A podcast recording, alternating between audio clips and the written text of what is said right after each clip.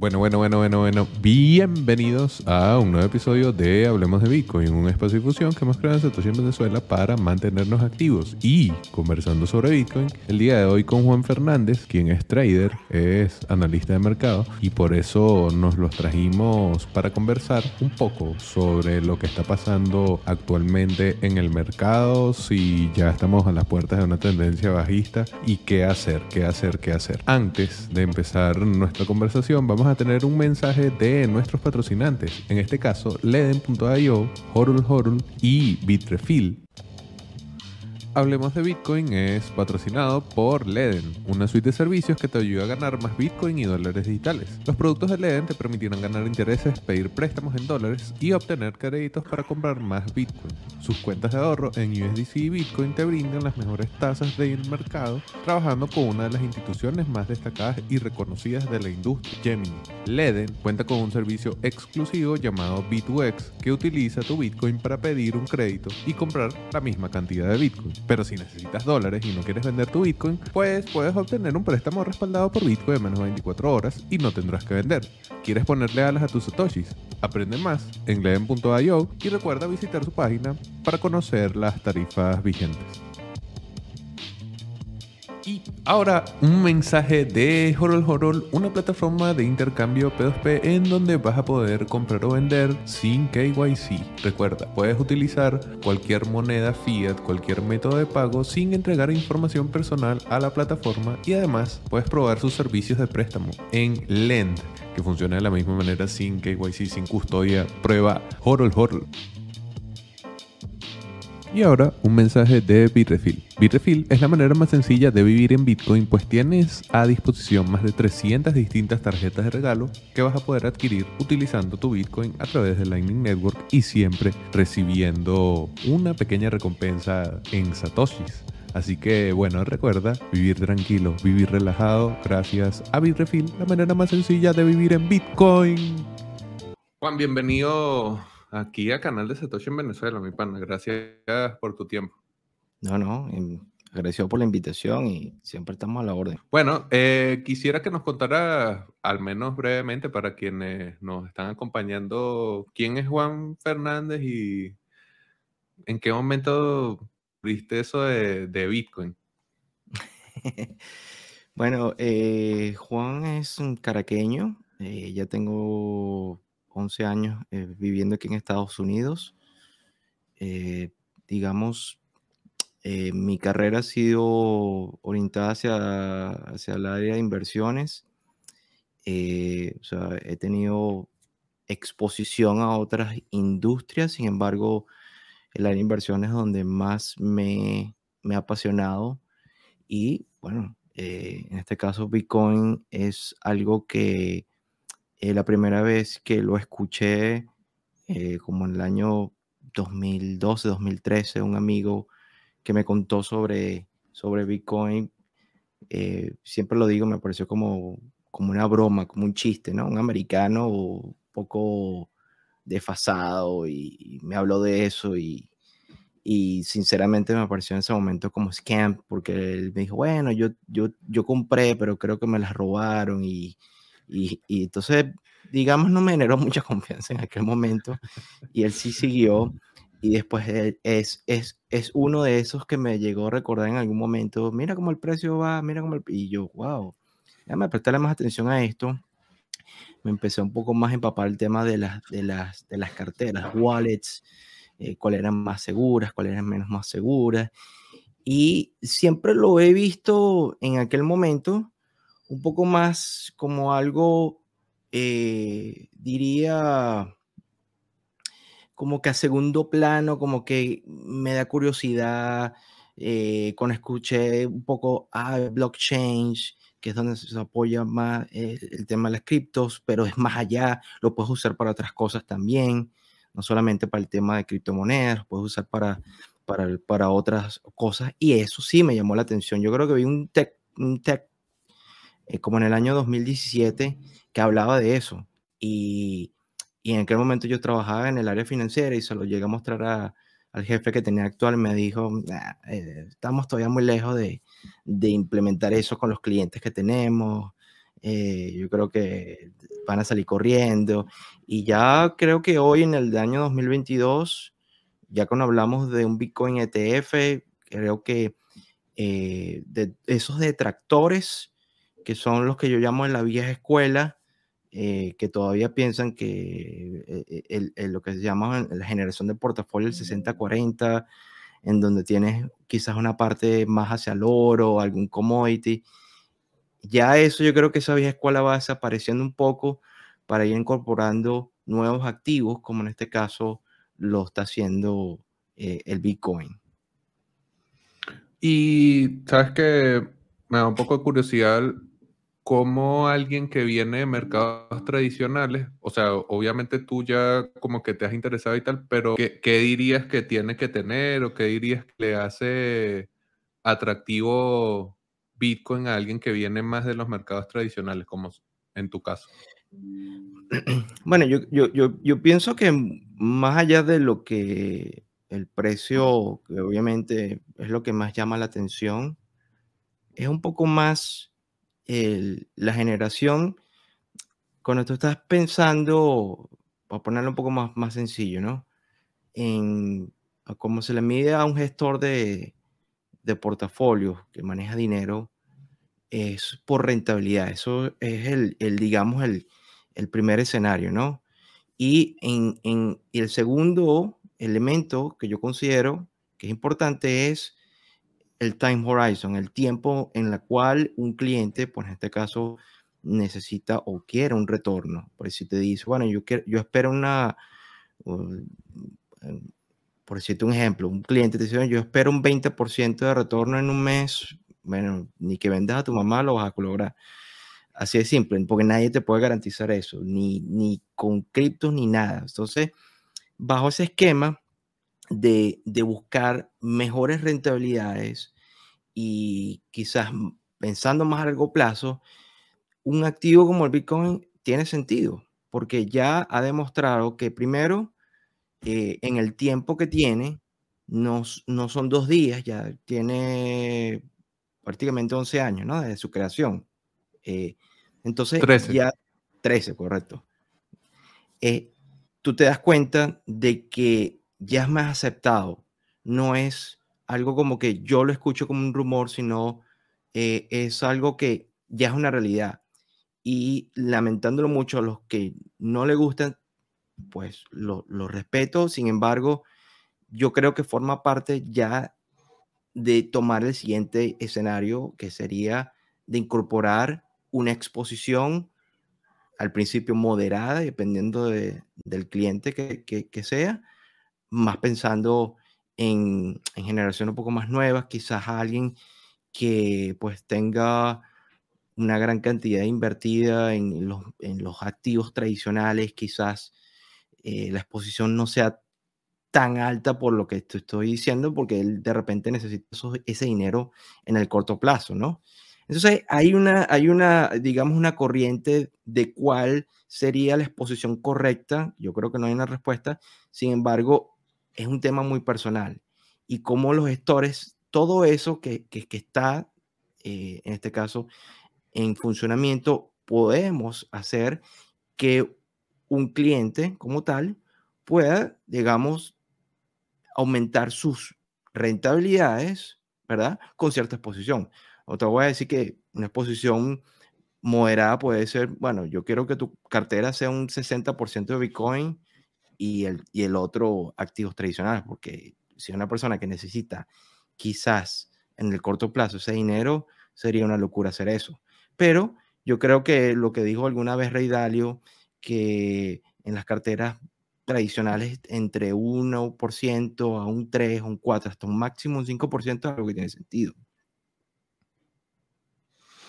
Bueno, ojalá que haya cada vez más gestores de portafolio que estén dispuestos a, ver este análisis como algo plausible. Y además que Rey Dalio y otros eh, inversionistas así de, de talla importante han estado hablando de manera positiva de Bitcoin, entonces quizás eso también puede influir en que nuevos inversionistas, nuevos gestores de portafolio de repente eh, lo vean interesante, lo vean Sabes que de repente quisiera, por esta, el contexto en el que estamos, pandemia, guerra y tal, cómo, cómo, se, ven, cómo se ven los mercados, cómo se ven en general, no sé, las proyecciones que hay de crecimiento económico o lo que sea, y si en esa ecuación, en esos otros vehículos de inversión que pueden haber por allí, ves todavía cancha para Bitcoin o, o la cosa está muy mala como para uno está pensando en algo tan volátil como eso. De alguna forma u otra, siempre, y siempre lo, lo, digo de la misma forma, se tiene que ver desde el largo plazo.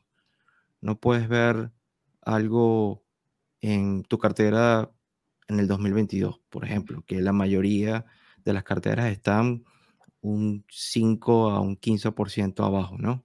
Eso todo el mundo ha sufrido. Ves lo que pasó con, con caso Netflix, Bill todo eso, ¿no?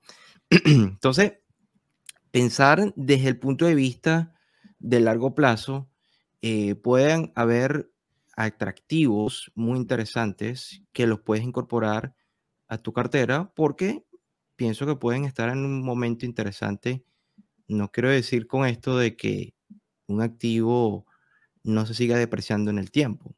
Sin embargo, si, sabes de alguna forma u otra que en el contexto eh, de oportunidades, este podría ser un muy buen año, si lo ves desde el punto de vista a largo plazo.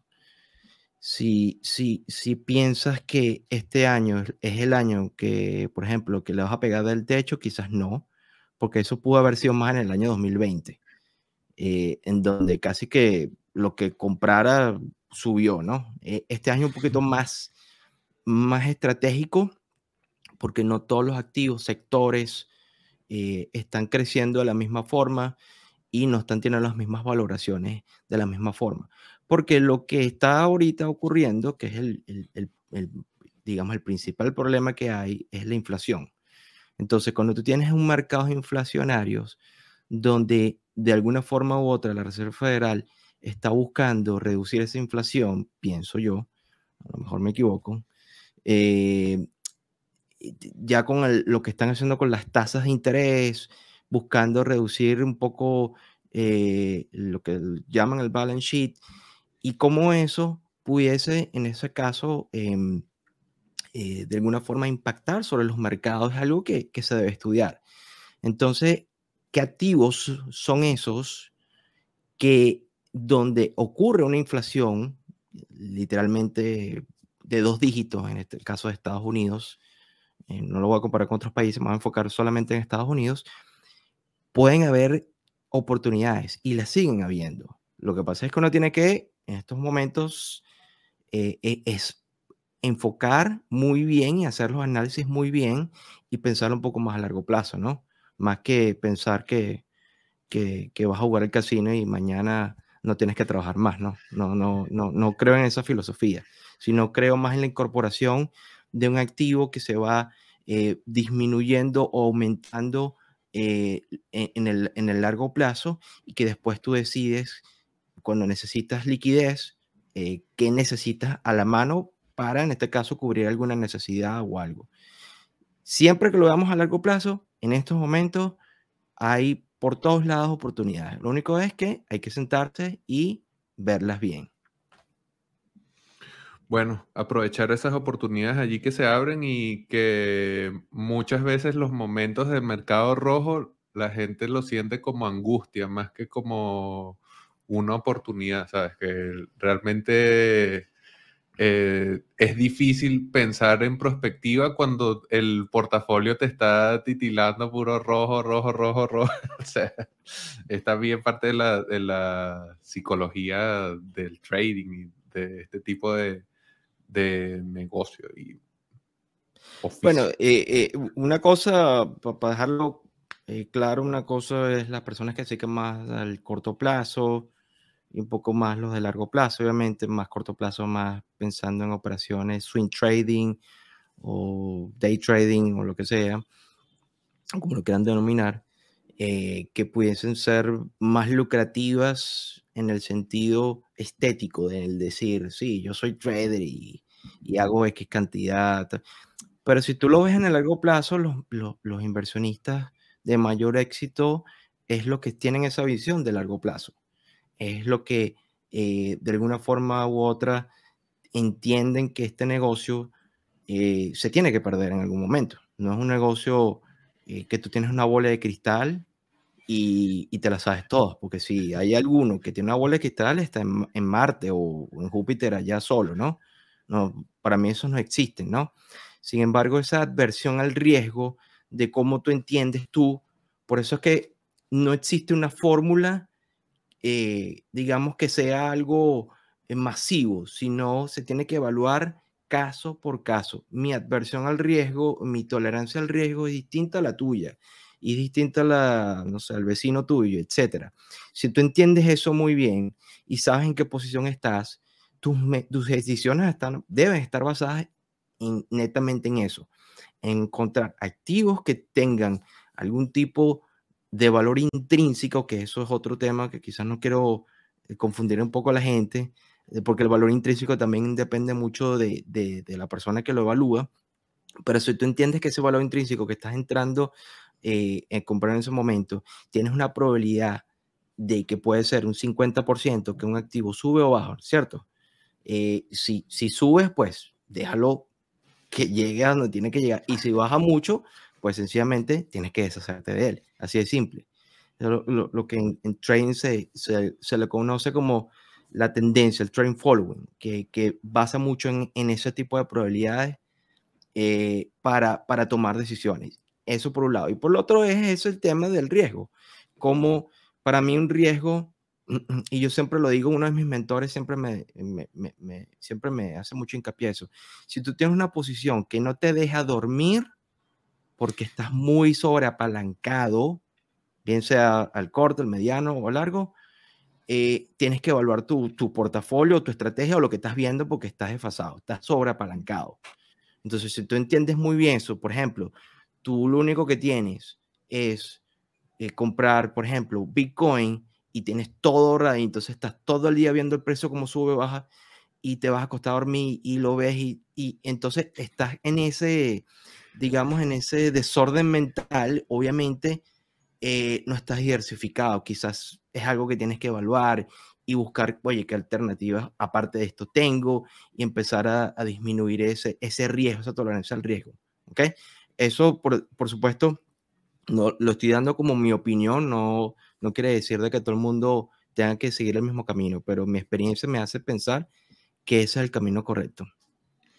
Y sabes que, y bueno, aprovechando que estás en Estados Unidos y ya lo hemos mencionado por allí el tema de la inflación, pero me parece más interesante que solo hablar de la inflación, como poniéndote tus anteojos, obviamente de analista y tal, ¿qué tipo de activos busca uno en momentos como este, en donde la inflación, no vamos a decir que está fuera de control y se está volviendo loca y tal, pero sí que está en cifras significativas que no se hayan visto en Estados Unidos.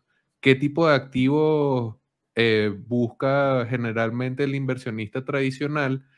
Y habías hecho mención en que crees que de repente eh, se, va, se está buscando formas de paliar esa inflación, reducir rates o eh, ese tipo de, decisiones, pero ¿qué pasa después? O sea, ¿qué sigue en una economía como la estadounidense que tiene eh, la ventaja de ser quien gestiona la moneda de reserva global? O sea, que puede diluir su inflación en todo el mundo, pero primero eso, saber cuál es ese activo o cuáles son las características que uno perseguiría en el mercado en un momento de inflación y cuál es la fase, al menos desde tu opinión, que sigue a este momento del mercado.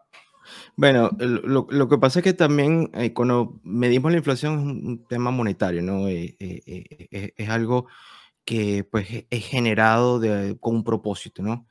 y, el propósito, en mi opinión, es simplemente generar o estimular la demanda de alguna forma para que eso no impacte de, de, alguna forma dentro de lo que podríamos decir el, común denominador, que es la gente de a pie, pues. O sea, que, que cuando tú aumentas esa masa monetaria, cuando das los, lo que se hizo en el año 2020, 2021, los cheques de estímulo, que la gente no trabajaba y recibía un dinero sin ningún tipo de, de funcionalidad, simplemente por estar viendo literalmente televisión en su casa. Entonces, eso es lo que estamos pagando ahorita. Y literalmente es ese exceso y, y, de, alguna forma hemos visto eso, ese tema inflacionario en commodities como por ejemplo la gasolina, eh, los que está, por ejemplo, los carros usados aquí. Hay muchas cosas que han subido un nivel, digamos, de doble dígito su cifra, pero no todo y obviamente la comida también. Entonces hay que ver, yo invito a la gente que vean desde este punto de vista. No vean tanto lo que haya pasado, sino lo que puede ocurrir. Porque ya cuando ya el tema es demasiado público, es quizás ya hemos vivido el peor momento. Entonces hay que más bien enfocarse qué va a pasar con ese momento cuando empiece a reducir la inflación, cuáles son esos beneficios o esos activos. Definitivamente, los, uno de los activos que, que a mí me parece a mí que pueden tener algún tipo de relevancia, obviamente tema cripto, pero también, por ejemplo, el oro, que yo creo que está, mucha gente no lo ha tomado lo suficientemente en serio, pero yo creo que una exposición ahí es algo que es interesante, porque digamos, eh, la vieja escuela que habla de que el oro es antiinflacionario, que cuando exista eso, pero tampoco olvidemos que los, los extremos son algo temporal. Por ejemplo, si llegamos a ver un precio del petróleo que llega a unos puntos impagables, tampoco literalmente no hay nadie que pueda sostener ese precio.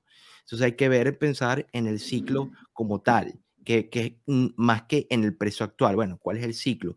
¿Cuántas veces el precio de algo se ha mantenido y por cuánto tiempo se ha mantenido? ¿Verdad? Porque obviamente los inversionistas, así como lo, por lo menos lo, lo vemos, lo que estudiamos el CMT, los inversionistas en conjunto son irracionales, no son masas racionales.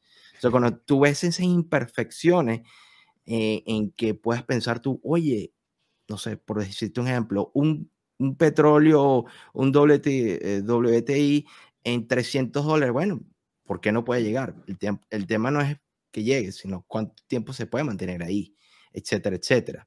Pero si lo vemos, de hecho, eh, este año Alberto Cárdenas, que también es amigo, eh, nos estuvo presentando una tesis sobre lo que él presentaba como una idea muy interesante, que es sobre las energías eh, renovables y cómo esos ETFs pueden ser muy interesantes en estos momentos, porque en esos ciclos eh, que está comenzando, donde los gobiernos no es que va a ser una opción, tienen la obligación de invertir dinero en esas energías, eso va a generar pues más puestos de trabajo, eh, mayor inversión y donde hay mayor inversión, por supuesto, hay mayores oportunidades. Entonces, cuidado con esos ETFs.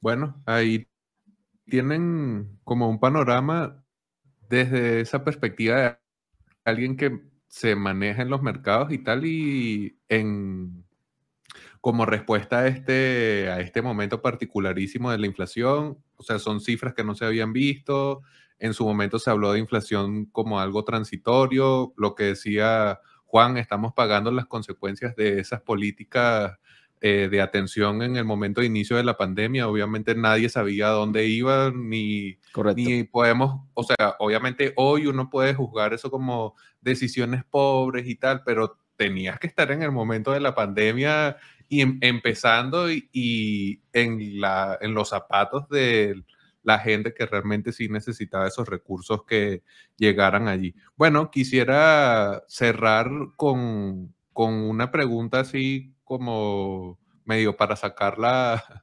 la, bola mágica. Si, si ves, ya más o menos con lo que hemos conversado me imagino un poco, pero si ves un nuevo récord de precio de Bitcoin para este año o si hay que esperarse, no sé, allí, ojo, estamos aquí sacando la bola de cristal, esto no es consejo de inversión, no ha habido nada de consejo de inversión aquí, pero solo como por el divertimento. Mira, eh, particularmente como yo estudio el precio, la oferta-demanda, que es cómo se genera todo esto, yo lo veo más por los ciclos.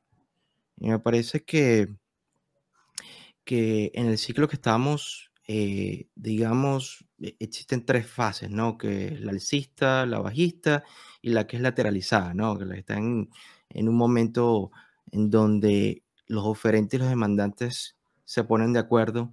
Yo creo que estamos en esa área de distribución en estos momentos. Pero hay algo que me parece súper interesante que es un principio, inclusive el análisis técnico de uno de mis mentores que, que tiene más de 50 años en esto, eh, siempre me, me, hace mucho hincapié en este aspecto, es mientras más dure el momento de distribución, mientras más largo sea, el impacto cuando hace un breakout es más grande, porque existen esos, esos desequilibrios, lo que te decía anteriormente, de que los inversionistas no son racionales. Entonces, si tú llegas a ver el precio de algo y dices, no me lo creo, pero es porque alguien está dispuesto a pagar por ese precio a cambio de ese activo.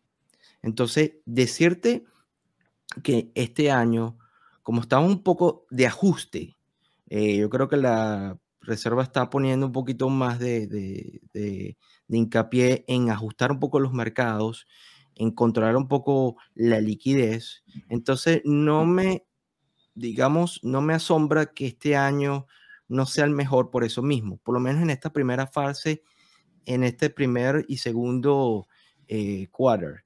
Eh, ¿Por qué?